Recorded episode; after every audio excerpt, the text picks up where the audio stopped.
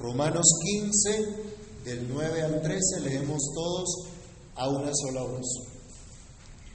Por, perdón, y para que los gentiles glorifiquen a Dios por su misericordia, como está escrito, por tanto yo te confesaré entre los gentiles y cantaré a tu nombre. Y otra vez dice, alegraos gentiles con su pueblo.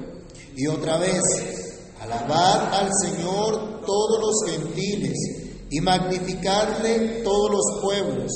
Y otra vez, dice Isaías, estará la raíz de Isaí y el que se levantará a regir a los gentiles, los gentiles esperarán en él. Y el Dios de esperanza os llene de todo gozo y paz en el creer, para que abundéis en esperanza por el poder del Espíritu Santo. Bendito Dios Padre nuestro que estás en los cielos, en el nombre del Señor Jesucristo te damos gracias por permitirnos una vez más acercarnos a ti para meditar en tu verdad, para meditar en tu palabra. Queremos rogarte, Señor, que nos des tu favor una vez más, tu gracia, que tu Espíritu, Señor, ilumine nuestro entendimiento, que nuestra reflexión pueda ser agradable delante de ti, que tu Espíritu hable a nuestros corazones por tu palabra, que seamos afirmados y fortalecidos en ella. Que tu nombre solo sea enaltecido, que tu nombre solo sea glorificado y nuestras vidas, Señor, sean edificadas, exhortadas y consoladas por medio de tu palabra. En el nombre de Jesús se lo pedimos dando gracias. Amén. Pueden tomar asiento, mis hermanos. Para la gloria de Dios procuramos verdadera aceptación al aceptarnos unos a otros, teniendo como base la aceptación de Cristo mismo, pensando en la gloria de Dios como lo hizo Cristo. Fue para la gloria de Dios que Cristo se hizo diácono de la circuncisión por causa de la verdad de Dios para confirmar las promesas hechas a los padres y para que los gentiles glorifiquen a Dios. Esto último corresponde a la segunda parte de la reflexión que iniciamos la semana pasada, titulado Bajo para la gloria de Dios. Y quiero recordar una vez más, hermanos, que Pablo no está exhortando a los hermanos de la iglesia a que sean condescendientes con el pecado, a que toleren el pecado, sino al contrario, los llama a evitar actitudes pecaminosas de menosprecio o de juicio por causa de la comida o la bebida, cosas indiferentes, cosas que practicarlas o no, no eran cosas en sí mismas pecaminosas pero que se relacionan con la medida del desarrollo de la fe de cada uno. El llamado entonces del apóstol es a la unidad cristiana, pero no se trata de esa unidad, esa idea barata de ecumenismo, o del sueño de una religión mundial que muchos quieren, sacrificando en medio de todos los ídolos al Dios vivo y verdadero, al único Señor y Salvador Jesucristo.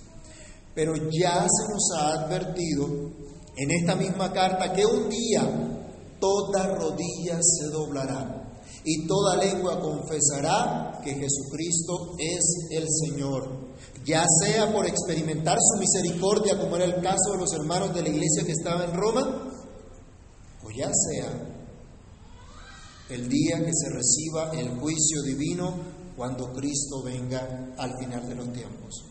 Consideremos entonces nuestra unidad en Cristo, sin distingo de nacionalidad o de raza, se nos muestra que es solamente para la gloria de Dios que fuimos aceptados en Cristo, que solamente para la gloria de Dios vino Cristo y que solo para la gloria de Dios Él vino a mostrar misericordia. Para la gloria de Dios, Cristo vino a mostrar misericordia, es nuestro primer punto. Ya se ha señalado que para el pueblo de la promesa, o para el pueblo de Israel, Dios había manifestado su lealtad.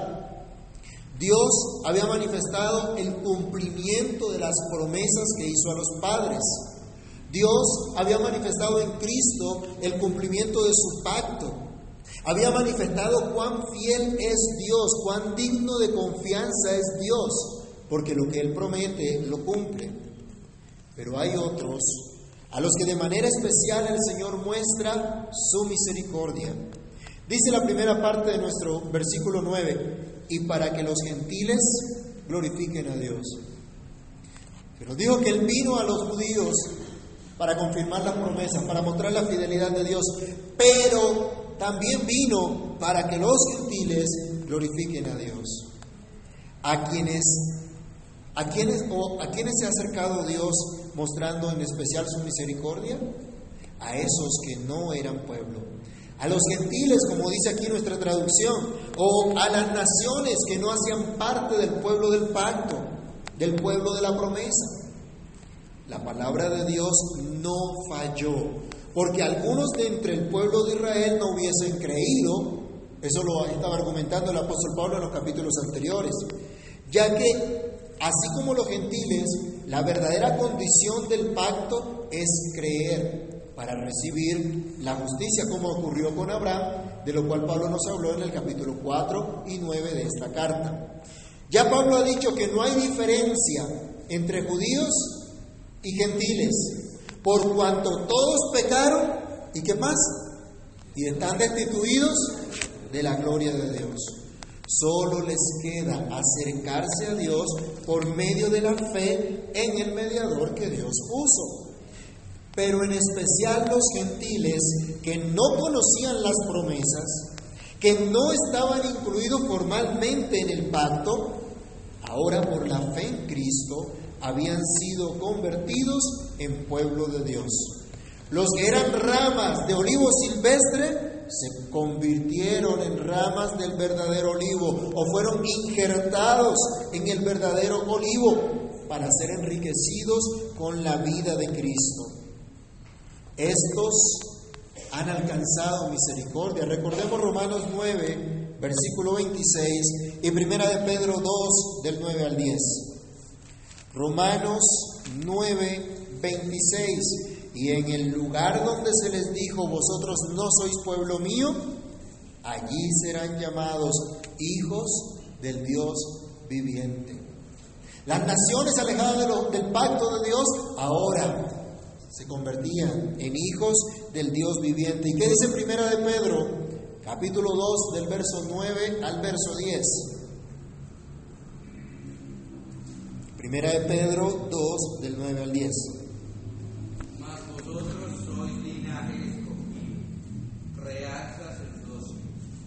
Nación santa, pueblo adquirido por Dios para que anunciéis las virtudes de aquel que os llamó de las tinieblas a su luz admirable. Vosotros que en otro tiempo erais pueblo, No erais. pueblo, pero que ahora sois pueblo de Dios, que en otro tiempo no habíais alcanzado misericordia, pero ahora habéis alcanzado. Ahora han sido unidos al pueblo de la promesa, al pueblo del pacto, al igual que los judíos. Han sido llamados para que glorifiquen a Dios. Es lo que viene diciendo Pablo desde los versículos 5 y 6 de este capítulo. Recordemos otra vez, Romanos 15, versículos 5 y 6. Pero el Dios de la paciencia y de la consolación os dé entre vosotros un mismo sentir en Cristo Jesús, para que unánimes a una voz glorifiquéis al Dios y Padre de nuestro Señor Jesucristo. Este es el pueblo que estaba lejos, pero que ahora ha sido hecho cercano. Esta gente que por fe ahora es considerada parte del pueblo de Dios, tiene un llamado particular y su llamado es a glorificar a Dios por la misericordia que han recibido. Por la fe se convirtieron en hijos de Abraham y son bendecidos con el creyente Abraham. Por la fe fueron unidos a Cristo y fueron constituidos hijos de Dios, no teniendo derecho alguno de reclamar nada de parte de Dios, se convirtieron en hijos, en coherederos con Cristo. Dios les manifestó su misericordia. Dios los sacó de su miseria, los limpió de su maldad y les invitó a su mesa. Amado hermano, tú y yo somos parte de aquellos sin derecho a reclamar absolutamente nada. Somos parte de aquellos que no eran cercanos al pueblo de la promesa, pero se nos ha mostrado la misericordia divina en Cristo que nos entrega perdón, justificación, vida eterna y parte con el pueblo de Dios para que juntos glorifiquemos al Señor. Hoy somos parte de ese pueblo. Hoy estamos aquí reflexionando en las Sagradas Escrituras para glorificar a Dios.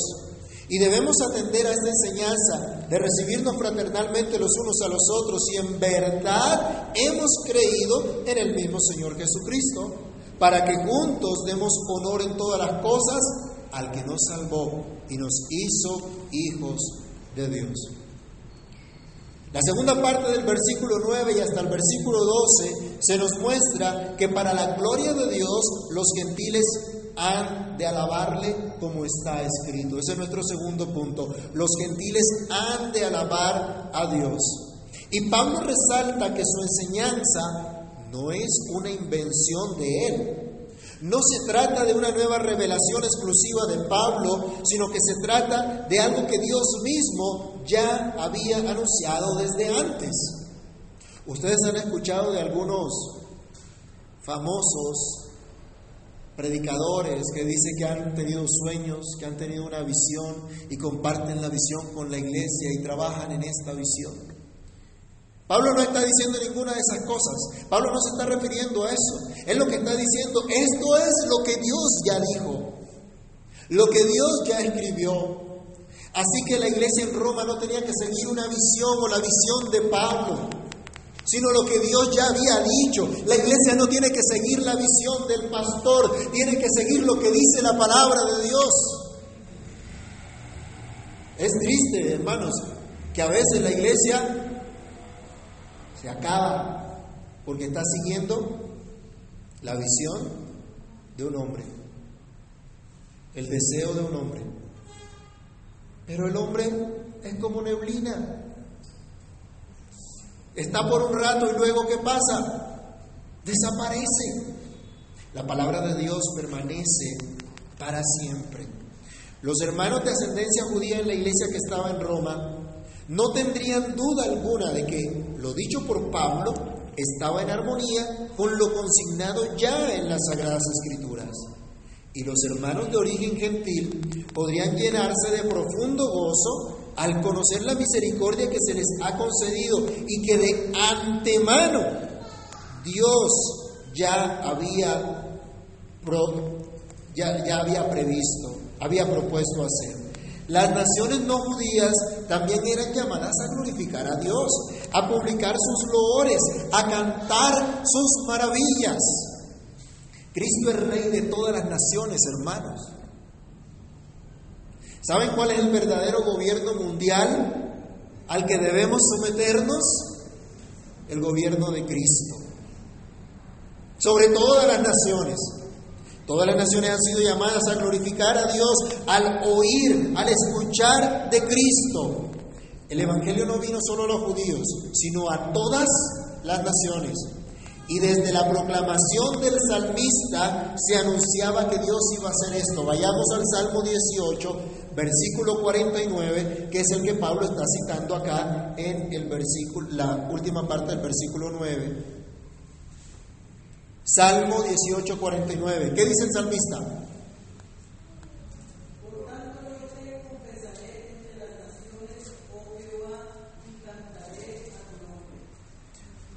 Yo publicaré tus maravillas, yo cantaré de ti, yo hablaré de ti. ¿Y quién hace realmente todo eso? Cristo vino a anunciar la buena nueva a todos y mandó a sus discípulos a llevar este evangelio del reino a dónde? A todas las naciones. ¿En dónde hay que hacer discípulos?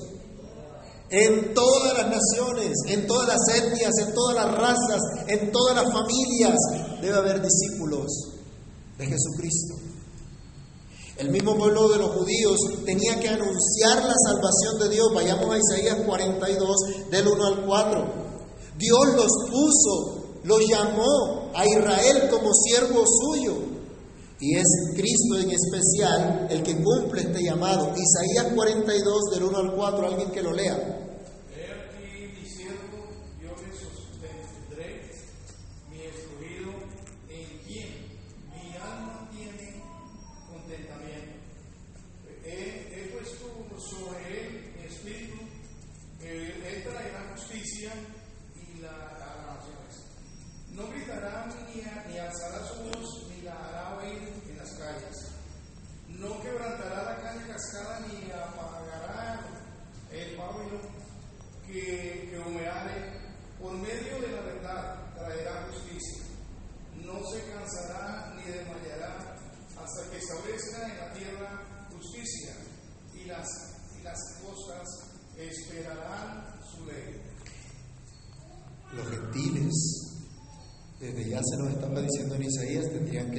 En la ley del Señor.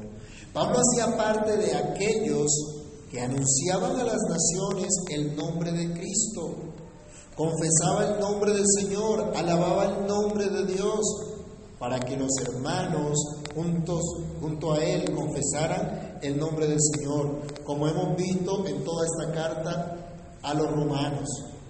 Lo vimos en el capítulo 11, versículo 13, en Romanos 10, del 8 al 10 e incluso en Deuteronomio 32, 43.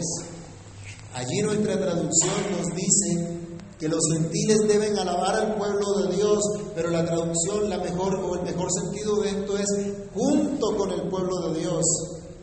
Que todas las naciones alaben al Señor.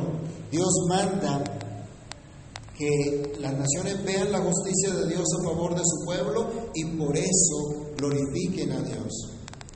¿Cómo no hablar o cómo no alabar a Dios al conocer que siendo destituidos de su gloria por causa de nuestros pecados, Él nos manifestó su justicia por la fe en la obra de Cristo?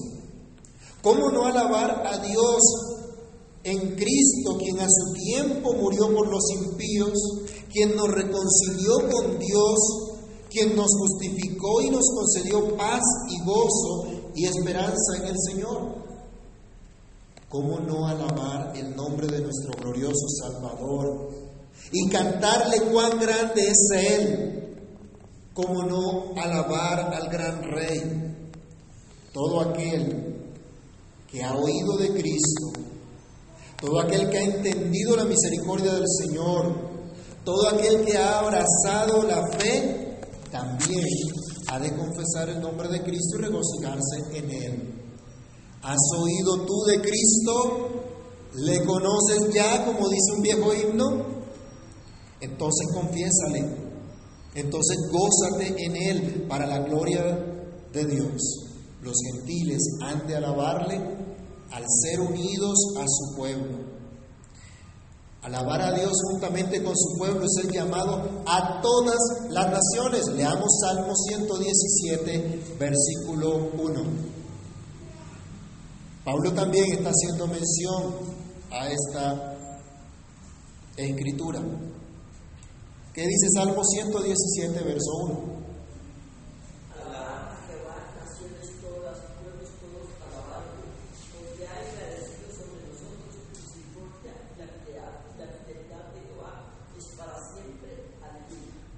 Alaben a Dios todas las naciones por su misericordia. Todas las deben alabar al único y verdadero Dios, no a la madre tierra, no a ellos mismos. Por cierto, este es un llamado también para que nosotros hoy anunciemos a Cristo a todas las naciones, para que de esta manera todas las naciones alaben a Dios. Es especialmente todos aquellos que ahora forman parte de este único pueblo, el pueblo de Dios, llamado entre todas las naciones bajo el sol. Ahora se llama a que un pueblo unido a, una sola voz, como decía el versículo 6, juntos glorifiquemos a Dios. Somos un pueblo, fuimos unidos al olivo verdadero por la fe en Jesucristo. Ya no somos extranjeros ni advenedizos, ahora somos familia de Dios. Recordemos Romanos 8, versículos 15 al 17. Y a Pablo le había dicho a estos hermanos cuál era su nueva condición en Cristo. Romanos 8, del 15 al 17. Pues no habéis recibido el espíritu de esclavitud para estar otra vez en temor, sino que habéis recibido el espíritu de adopción por el cual clamamos, Abba Padre. El Espíritu mismo da testimonio a nuestro espíritu de que somos hijos de Dios. Y si hijos, también herederos. Herederos de Dios y coherederos con Cristo. Si es que padecemos juntamente con Él, para que juntamente con Él seamos glorificados. De modo que los hermanos de origen gentil en la iglesia que estaba en Roma tenían mucho que agradecer al Señor. Muchos debían trabajar en la unidad de la iglesia, de modo que pudieran cumplir su llamado de alabar a Dios al tener una misma esperanza. Pablo cita también al profeta Isaías. Vamos a Isaías capítulo 11, versículo 10. Y él cita al profeta para manifestar que tanto los judíos como las demás naciones tendrían en Dios solamente su esperanza. Isaías 11:10, ¿qué nos dice?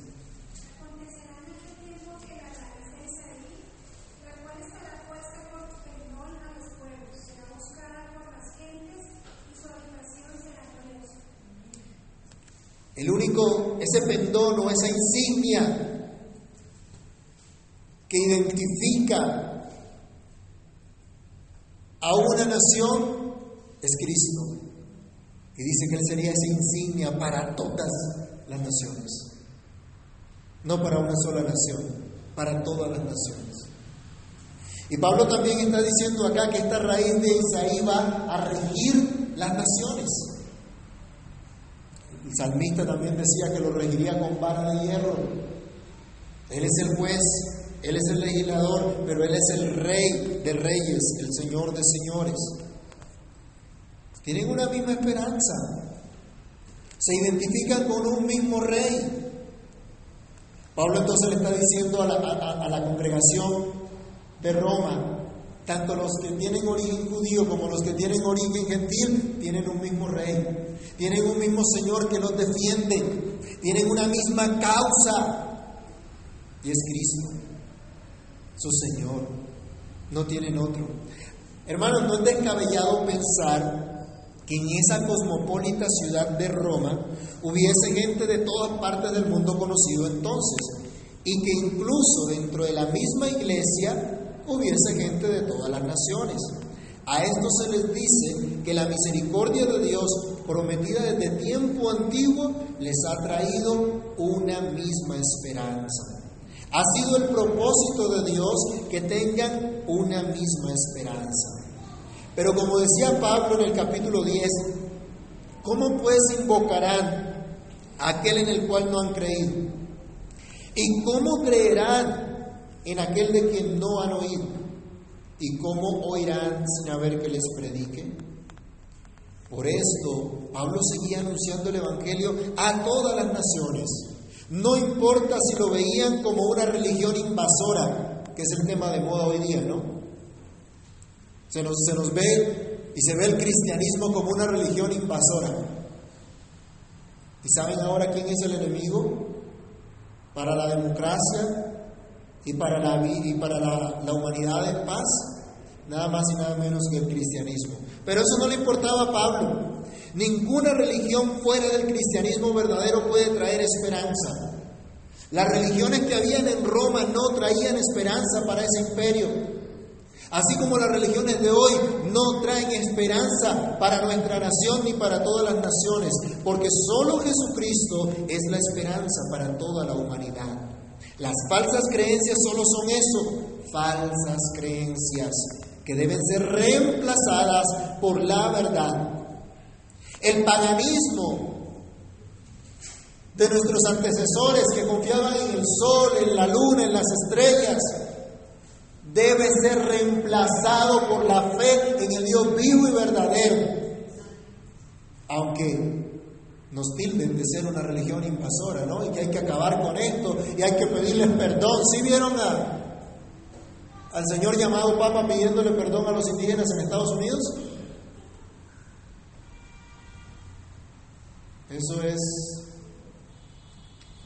una tontería.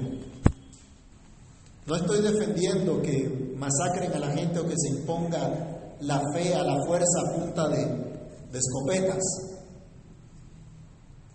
Pero todos los pueblos necesitan conocer a Jesucristo. Todos los pueblos necesitan llegar a la fe en Cristo, arrepentirse de sus pecados. Esas falsas creencias tenían que ser reemplazadas por la verdad. Eso era lo que tenían que hacer los hermanos que estaban en Roma. Recordemos rápidamente Romanos 12, versículos 1 y 2, en medio de todo ese paganismo que había en esa época, igualito al que estamos viendo hoy día, Pablo les decía, así que hermanos, os ruego por las misericordias de Dios que presentéis vuestros cuerpos en sacrificio vivo, santo, agradable a Dios, que es vuestro culto racional.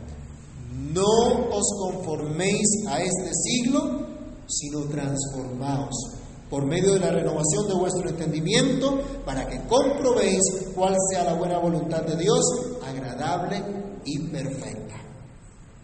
Luego, los hermanos de origen gentil en la iglesia que estaba en Roma tenían mucho que agradecer a, su Señor y tenían que invocar solamente a este Dios y dejar a un lado las convicciones equivocadas.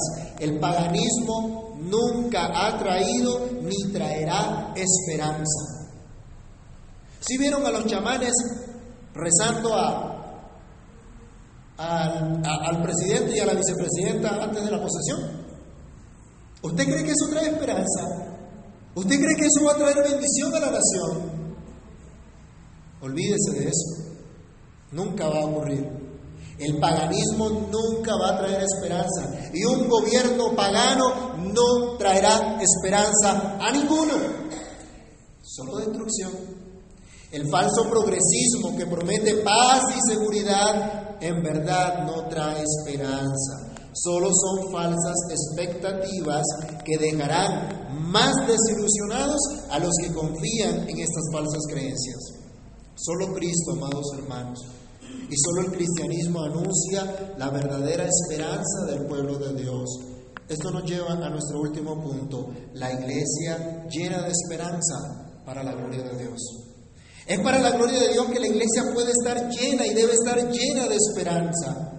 Es alarmante escuchar estadísticas de la desaparición de iglesias en el mundo entero, de la secularización de la fe cristiana y aún de la persecución de los cristianos o de cualquier idea cristiana en el mundo entero. ¿Ya vieron lo que está pasando en Nicaragua? ¿Ya vieron cómo están persiguiendo a los miembros de la Iglesia Católica y ni aún así su máximo jerarca dice algo? Pero valientes creyentes que solo tienen claro que Dios los hizo libres, se atreven a hablar en contra de una dictadura que les quita la libertad que Dios les ha dado y no el Estado. ¿No es mejor el panorama que pinta para Colombia con un gobierno complaciente con estas actitudes que no es capaz de condenar?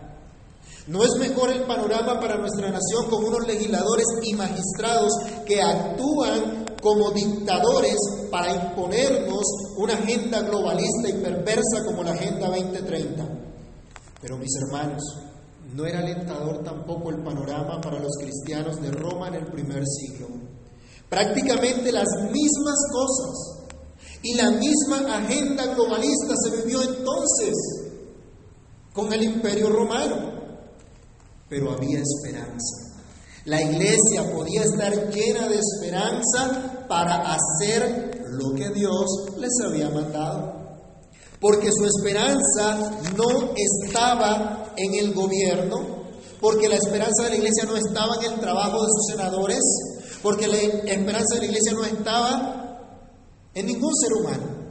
sino en Dios solamente. Y esto es lo que Pablo resalta acá, por medio de una oración, por medio de un deseo ferviente. Dice el versículo 13, y el Dios de esperanza os llene de todo gozo y paz en el creer, para que abundéis en esperanza por el poder del Espíritu Santo.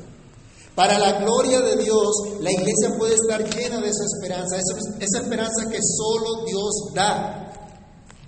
Él es el Dios de la esperanza. Él es el Dios origen, fuente de la esperanza.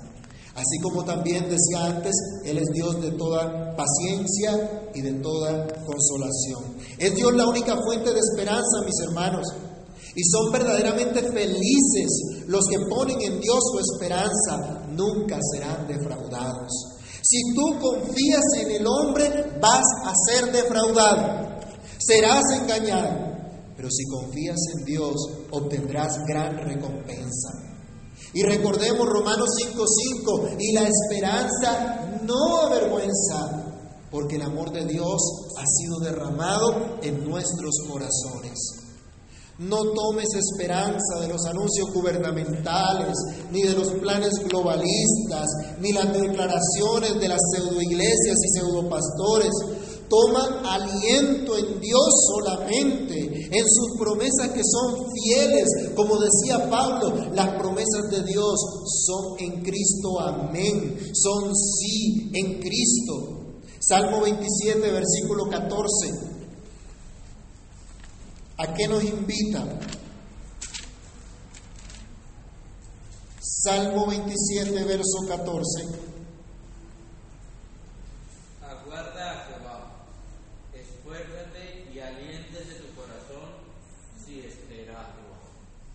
Hay esperanza. Hay esperanza en el Señor. Espera a Dios. No esperes al hombre. Espera a Dios.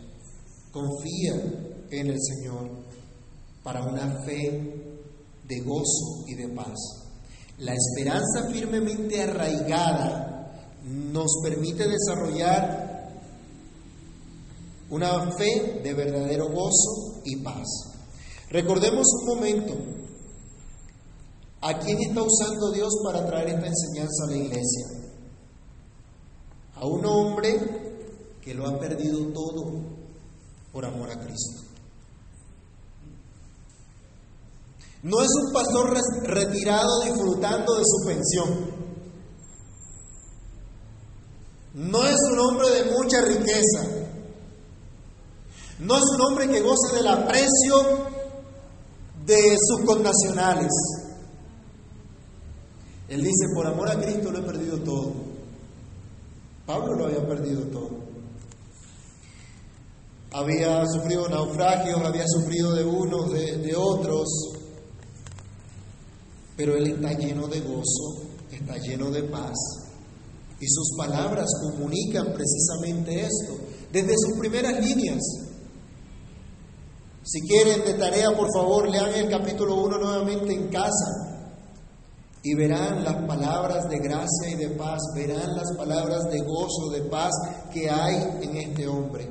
Habla uno que a pesar de su lucha contra el pecado, a pesar de la oposición de mucha gente, sabe que no hay condenación para los que están en Cristo Jesús. Sabe que si Dios es por nosotros, ¿quién contra nosotros? Hermanos, solo en la medida que crezcamos en nuestra confianza en Dios, podemos vivir esa fe de gozo y paz. Gozo y paz que no es fabricado por el hombre. Gozo y paz que no puede ser falsificado con canciones melancólicas o muy divertidas y pegajosas. Tampoco por la imposición de un decreto de alguna autoridad.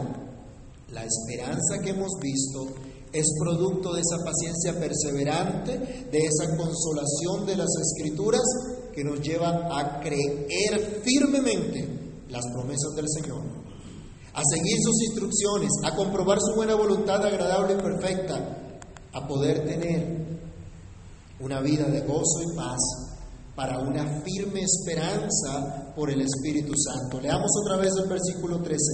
Y el Dios de esperanza os llene de todo gozo y paz en el creer, para que abundéis en esperanza por el poder del Espíritu Santo. Finalmente esta esperanza no es fruto, sino del Espíritu de Dios que poderosamente actúa en nosotros. Esta esperanza abundante que viene de Dios es un milagro del Espíritu Santo en nosotros, pues lo recibimos por la fe que un día sabemos será recompensada, pero que ahora nos permite vivir llenos de gozo y paz en medio de nuestro peregrinaje en esta tierra. Si tu vida está llena de amargura, si tu vida está llena de, resentimientos, de quejas, de depresión, es bueno que consideres qué es lo que realmente estás creyendo.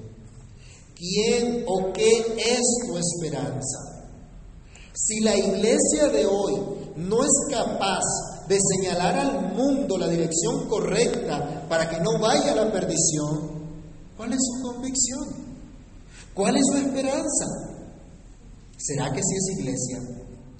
Bueno, el deseo de Pablo es que el mismo Espíritu de Dios, con su todo poder, actúe milagrosamente en esa comunidad cristiana que estaba en Roma para llenarlos de gozo y de paz, para que abundaran en esperanza.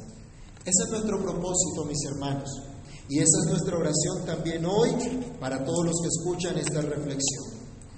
Mis hermanos, es para la gloria de Dios que procuramos una verdadera unidad como iglesia que se basa en la verdad de Dios, en su palabra que nos revela el propósito para el cual fuimos diseñados, fuimos salvados, fuimos unidos en un solo pueblo para que exaltemos la misericordia del Señor, para que alabemos y confesemos el nombre de nuestro Salvador para que nos gocemos en Él y tengamos abundante paz, abundante esperanza. Si no tienes estas cosas, ruega a Cristo que tenga misericordia también de ti, que llene también tu vida de estas cosas para que comprendas la misericordia del Señor, para que tú también puedas vivir para la gloria de Dios y estés lleno de paz y gozo en el creer, para que abundes en esperanza por el poder del Espíritu de Dios. Roguemos, mis hermanos, que como iglesia del Señor, en este tiempo manifestemos con humildad, pero con firmeza, nuestra poderosa esperanza. Amantísimo Dios y Padre nuestro que estás en los cielos, te agradecemos, Rey mío, tú eres el Dios de toda esperanza. Llena, Señor, nuestros corazones de abundante gozo, de abundante paz en el creer, para que estemos llenos de toda esperanza por el poder de tu Espíritu que actúa en nosotros. Por favor, Señor, ayúdanos a comprender que es para tu gloria que Cristo ha venido y que es para tu gloria que tú nos has llamado, para que te glorifiquemos, para que te honremos, para que confesemos tu nombre en todo lugar, en todo momento. Mi Señor, te imploramos misericordia y te rogamos que nos ayudes, que nos guíes para que podamos glorificarte como es debido, para que podamos honrarte en todas las cosas. Ayúdanos como iglesia a perseverar, a procurar una verdadera unidad que exalte tu nombre. Ayúdanos a cada uno de nuestros hogares a manifestar esa unidad en Cristo a dar a conocer que solo en Cristo podemos tener verdadera paz, verdadero gozo, verdadera esperanza. Ayúdanos, Señor, a dar este mensaje a los que están alrededor nuestro, para que conozcan que solo tú eres Dios, que nadie más hay fuera de ti. Padre, por favor, obra en nuestras vidas, obra en nuestros corazones. Aléjanos, Señor, de toda amargura, de toda depresión, de toda desesperanza, y que nuestras vidas estén llenas de gozo en ti al saber lo que tú has hecho, al saber lo que tú nos has concedido. Por favor, permítenos ser luz y sal y permítenos ser instrumento en tus manos para que el mundo entero conozca que solo tú eres esperanza, que solo tú eres Dios vivo, verdadero, que solo tú eres fuente de dicha y paz, de gozo y paz. En el nombre de Cristo Jesús te pedimos todas estas cosas y te damos muchas gracias. Amén.